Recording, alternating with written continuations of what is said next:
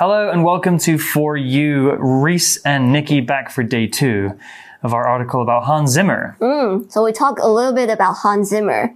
And when he was a teenager, he bought a synthesizer instead of a car. Yeah, mm. that shows us how passionate this man is about making music even from a very young age. Mm. Hans Zimmer is an amazing composer. That's a person who makes music, probably one of the most famous in the world. So let's continue learning about this man and the movies that he's worked on. Reading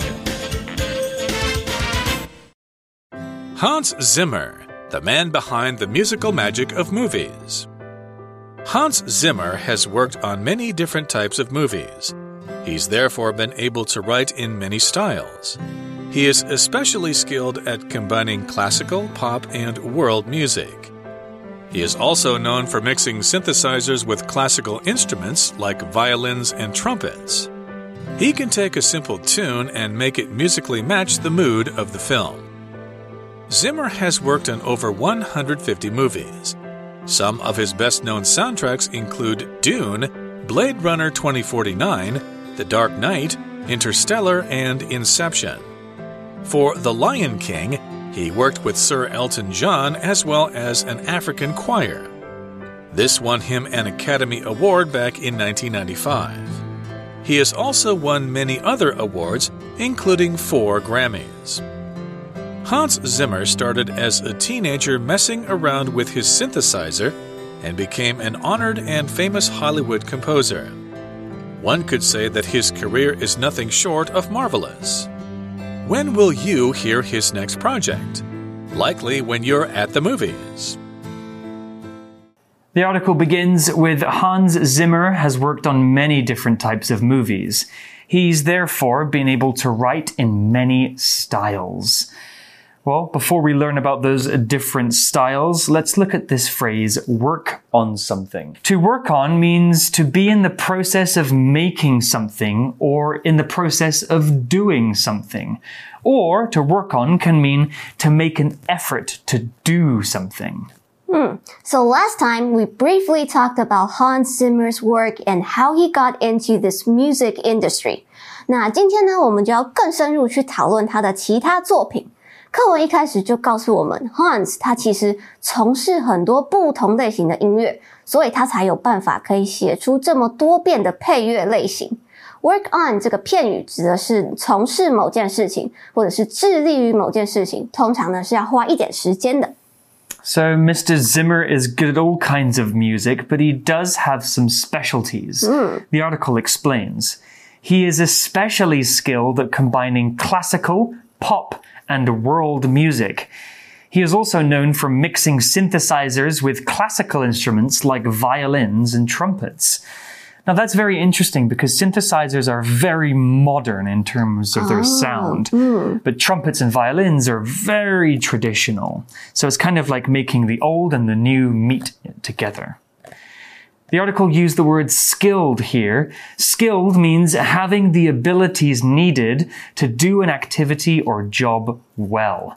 This word is an adjective, but the noun skill, skill is something special that you can do. Mm. So being skilled means you have the skills that you need to do to do a thing. By saying that a person is skilled at something, it means they're really good at that thing and probably trained or worked for a long, long time to learn it. Here's an example sentence with skilled. David is a skilled tennis player and will try to play in the next Olympic Games. Skilled 是形容词，指的就是很有技术的意思，也就是说某件事情做得很好。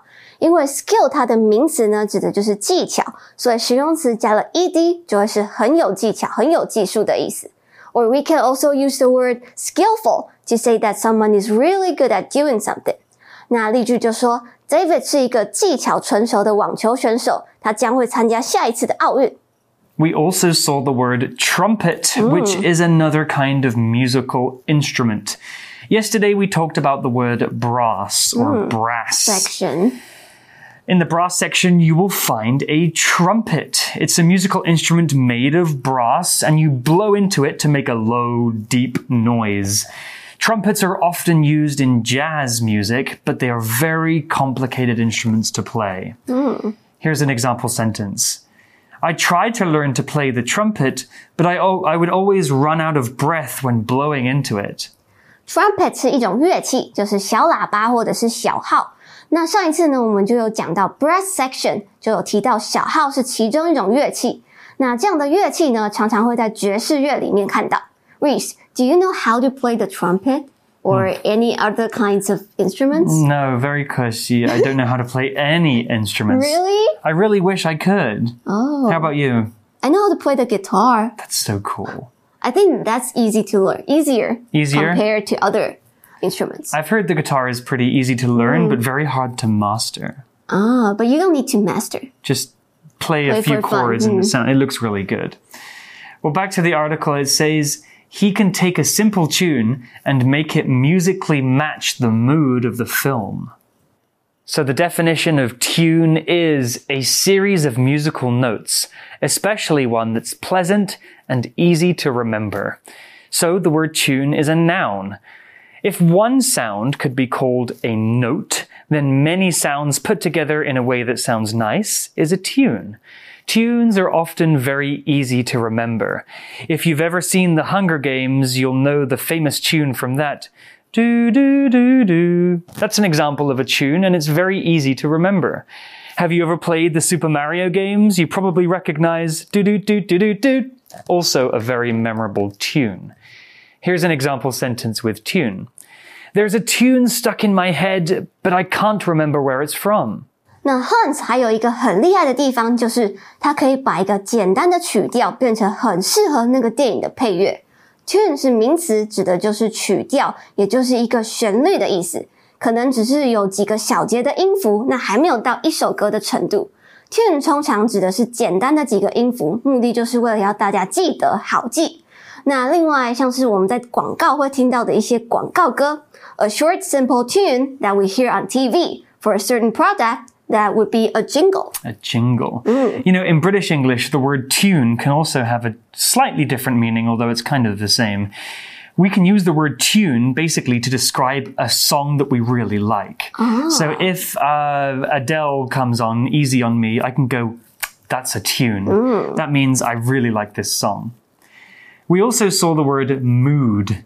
Mood is a quality that something, such as a place, film, or piece of music, has that makes you have a particular feeling.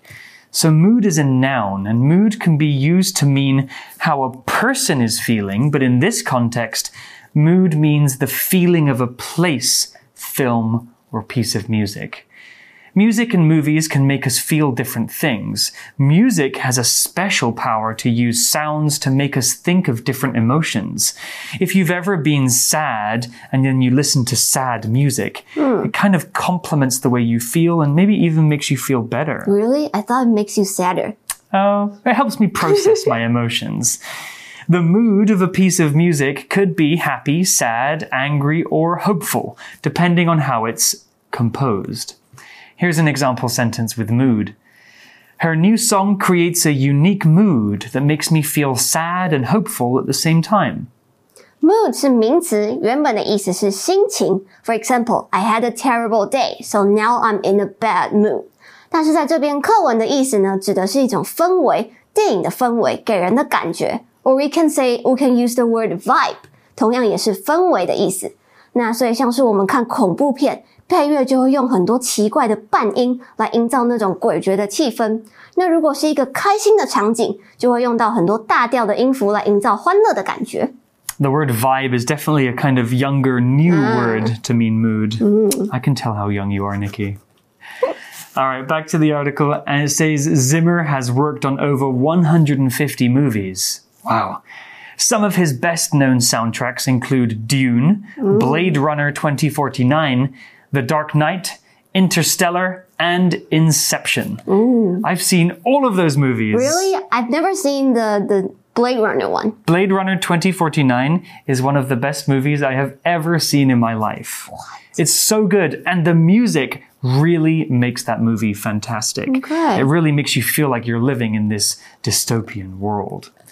Anyway, let's talk about the article and this word include. The word include is a verb and it means to contain as part of a whole. If something is included in something else, that means that thing is part of the whole thing. Included with your McDonald's meal is a drink, fries, and a hamburger. If you pay for a night in a hotel, breakfast might be included. When we're using the word include to list things, we're giving examples of some, but not all, of the things in that list. Here's an example sentence. I bought this clock, but it does not include batteries, so I need to go out and buy some. 那 Hans 的作品呢有很多，超过一百五十部电影，其中一些我们比较知道的呢，就包含前阵子才刚出的《沙丘》，以及其他啊像导演 Christopher Nolan 的电影。Include 是动词，意思是包含或者是包括，也就是说这些被列出来的东西呢都有被算在里面。 那相反的，如果是没有包括，除了就会是 exclude。例句说：“我买了这个闹钟，可是它没有包含电池，所以我只好再出去买一些。” Well, back to the article, and it says for The Lion King, he worked with Sir Elton John, Ooh. as well as an African choir. This won him an Academy Award back in 1995. You've seen The Lion King, right? Yeah, Of course. I think everybody and their mothers has seen The Lion King. yeah. I I used to sing with the the lions, The and I howl with them. Circle of Life. It's a great movie with a great soundtrack. Well, the word choir was used here. It's spelled C H O I R. A choir is a group of people who sing together. Choirs usually sing in a particular style, using harmonies and many voices to make a big impact. Choirs are usually made up of at least 15 or 20 people, although sometimes they can be up to 100 people. And there will be different people to sing different parts, like the high parts or the low parts. It's kind of similar to the a cappella we have. now, yeah, right. Yeah, a cappella is a choir without backing music. Choir 是名词，指的就是合唱团，就是一群人在一起，然后会分部合唱。那如果是两个人的合唱， 比如说像是男女情歌对唱的那种，我们就不会用 choir，我们会用 duet 这个字来表示两个人的对唱。 So you're a singer, Nikki. I guess when you were at school, you were in the school choir. I did You were? Yeah. Which which position did you did you perform the in? lower pitch, The but bass. sometimes I get the solo. Yeah, you have a pretty deep voice, right? And you did the solos too? Yeah, You must be an amazing singer. I am. Was there a choir competition? Yeah, but not exactly a competition, but like mm. different schools, and we sing together. Everyone gets a prize. That sounds like so much fun. I love singing in a choir. Back to the article and more about Zimmer's successes. He has also won many other awards, including four Grammys. Hmm. Wow. So Grammys are kind of like the Academy Awards. The Academy Awards are for movies. The Grammys are specifically for music. So he's doing really, really well He's like a award machine. award machine.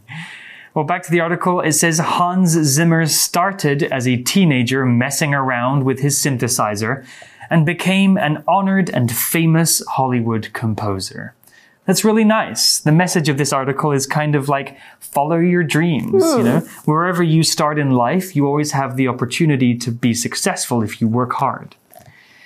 Well, we also saw an interesting phrase here in the article messing around with something. The meaning of this is to spend time doing things in a relaxed way. Or it can mean to experiment with something or to try doing something. So, if you buy a new computer, you might mess around with your new computer, trying out all of the different programs and functions. Or you could mess around with a new toy. 那接着课文就说，Hans 他在十几岁的时候呢，只是随便玩一下音乐，玩他的合成器而已。结果他现在就变成一个家喻户晓的好莱坞作曲家。那在这边呢，mess around with 指的就是把玩，或者是不是很认真的去玩一个东西。He was just playing music for fun, nothing serious. 那如果是在日常生活中，我们跟人家开玩笑，you can also say, "Oh, I'm just joking. I'm just mess messing around with you." I would hear this phrase, stop messing around, often when I was younger. I was a kid with a lot of energy, and if I got too hyper, my mum would say, Reese, stop messing around. Go to your room. Go to your room. Stop being silly. Well, returning to the article, it ends here and it says one could say that his career is nothing short of marvelous. When will you hear his next project? Likely when you're at the movies. Hmm. For sure. Every time I go to a movie, I always look for Han- Hans Zimmer's name because he's quite often the composer of the best movies. And I don't think you need to look for his names. You listen to the to the music in the movies and you will know. He has a very identifiable hmm. sound.